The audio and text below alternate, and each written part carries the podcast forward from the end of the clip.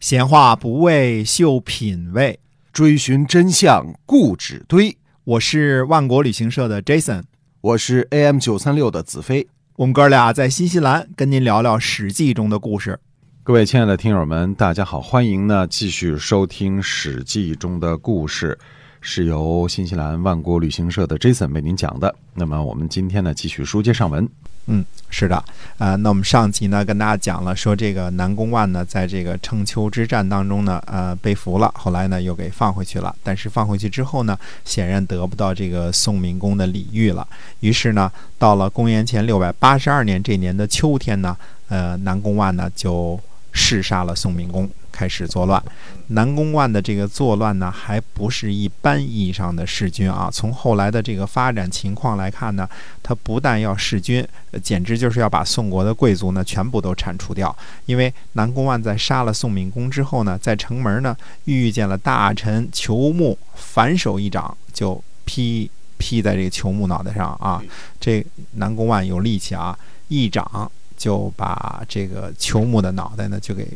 劈烂了，球木牙齿撞在撞在这个门上啊，就这这撞门就死了。当时一掌就给打死了，这感觉像九阴白骨掌似的啊，非常厉害啊。紧接着呢，在这个东宫的西边呢，遇见了太宰华都了，呃，把太宰华都也给杀了。这太宰华都也也恶贯满盈了啊。呃，南宫万的这个儿子呢，南宫牛和他的同党呢叫猛霍，这两个人呢就包围了亳。那么。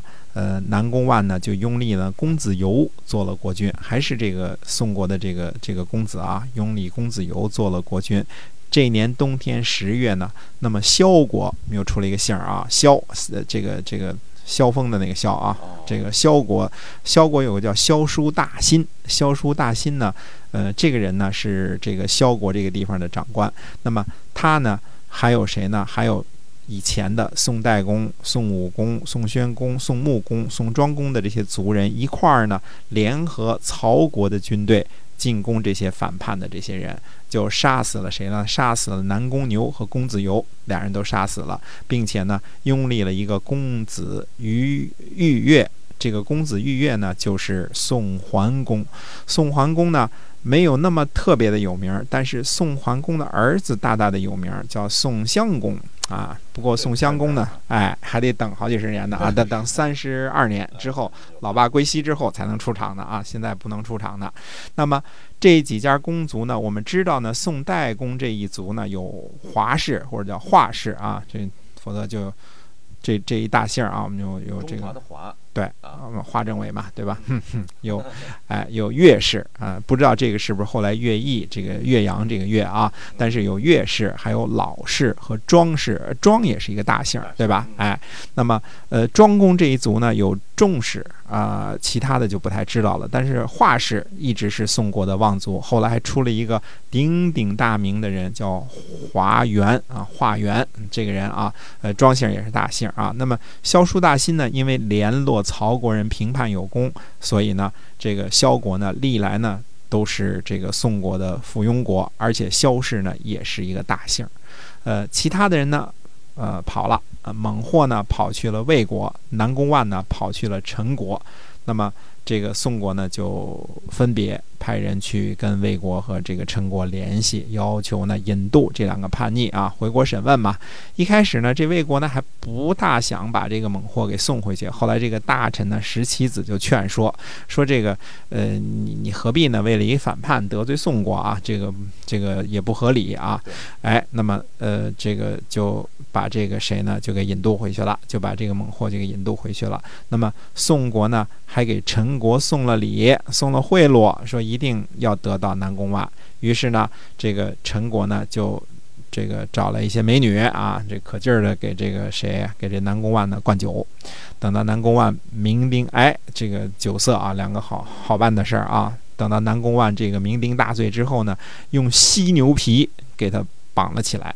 嗯，犀牛皮。啊，这个也够下本的啊，包装还挺好，就绑了起来，包了起来就给送回送到了宋国了。哎，这南宫万呢，我们就说又叫南宫长万，个头大啊，是个大力士。他从宋国原来逃跑去这个陈国的时候啊，这个南宫万呢用车推着他老娘，嗯，你看叛逆也孝顺啊，推着他老娘。哎，多少多少多长的路呢？二百六十里的路，二百六十里，就就算古代里比较小吧，那也差不多相当于今天一百公里了，一天就到了，还推着车呢，推着个人呢，这这这，你想劲儿多大呀？推着个车，推着他老娘走一百公里，赶上这可能赶上李逵了，嗯，背着老娘还翻山越岭，差不多，哎，有这意思，这大力士啊，一天就到了，嗯，但。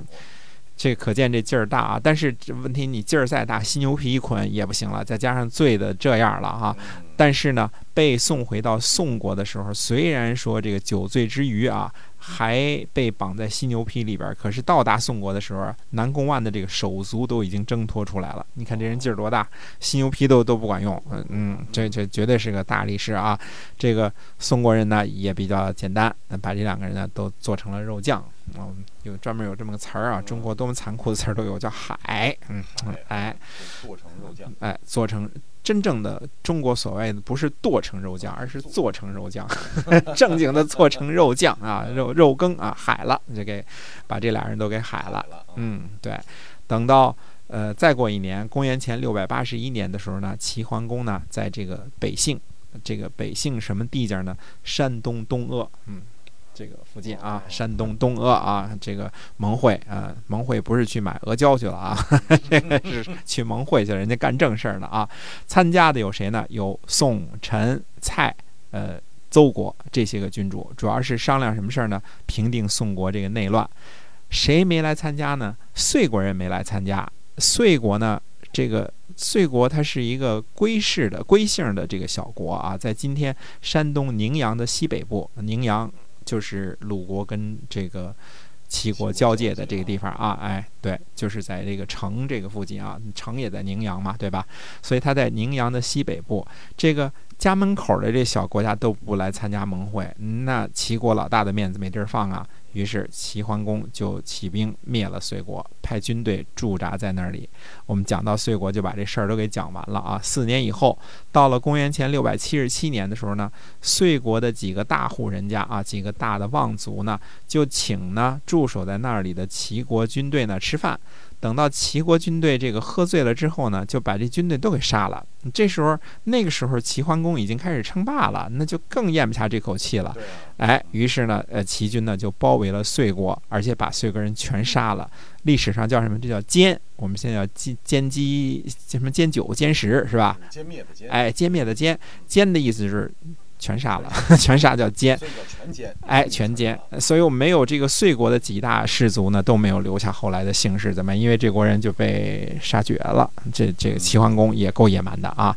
呃，那北杏之盟的时候呢，实际上我们说这个宋乱呢已经平定了。我们不说公子这个玉月已经这个这个当上国君了嘛，对吧？呃，所以呢。呃，但是呢，到了公元前六百八十年的时候呢，这个齐桓公呢率领诸侯讨伐宋国。这次讨伐的时候呢，这个齐桓公呢还说什么呢？特地向王室请求发兵。这是看看啊，我们看这是齐桓公的这个，呃，怎么说呢？呃，说他是壮举也好，谋略谋略也好啊，他开始举起来尊奉王室的大旗了。嗯，因为真正的王军派来那几个人，我估计也不怎么盯事儿。但是你得有个名义，那请求王室发兵，说我们讨伐的时候得一块儿带着王室的军队也去。王室的军队呢也来了，派的谁呢？派的单伯。这个单伯呢派兵相助，但是呢到的晚了，到了晚一点了。到底这个，呃，这个最后呢？宋国呢，还是跟诸侯就讲和了，说我们这儿这个新军也有了，那俩人也做成肉酱了啊，这个就就反叛也都消灭了，哎，这样呢，诸侯呢才罢兵。所以我们说呢，这个呃北杏之盟是一个挺重要的会盟。那么在北杏之盟之前呢，实际上还有一个会盟，那是鲁庄公和齐桓公在柯地两国正式。讲和就是鲁国和齐国讲和的，但是关于柯地的这个会盟呢，呃，我们其实呢在历史上呢还有另外的一段记载，虽然这一段记载呢我们说未必的是可靠的，不过呢我们还是下次呢抽点时间呢，要把这段记载的故事呢跟大家分享一下。因为这个科地之盟，除了在正式的《左传》当中记述之外呢，那么在这个《史记》当中呢，还有一段记录。但这段记录呢，呃，我们很怀疑是战国时候的人呢给编的。不过这段记忆呢，非常的有名，而且非常的有意思，所以我们下次呢，还是要跟大家呢继续分享一下这个。鲁庄公和齐桓公在柯这个地方会见的时候的一些个情形。哎，哎，我们下回再跟大家说这段。今天啊，我们这个史记中的故事就到这儿，跟您说再会了。下期我们继续来讲。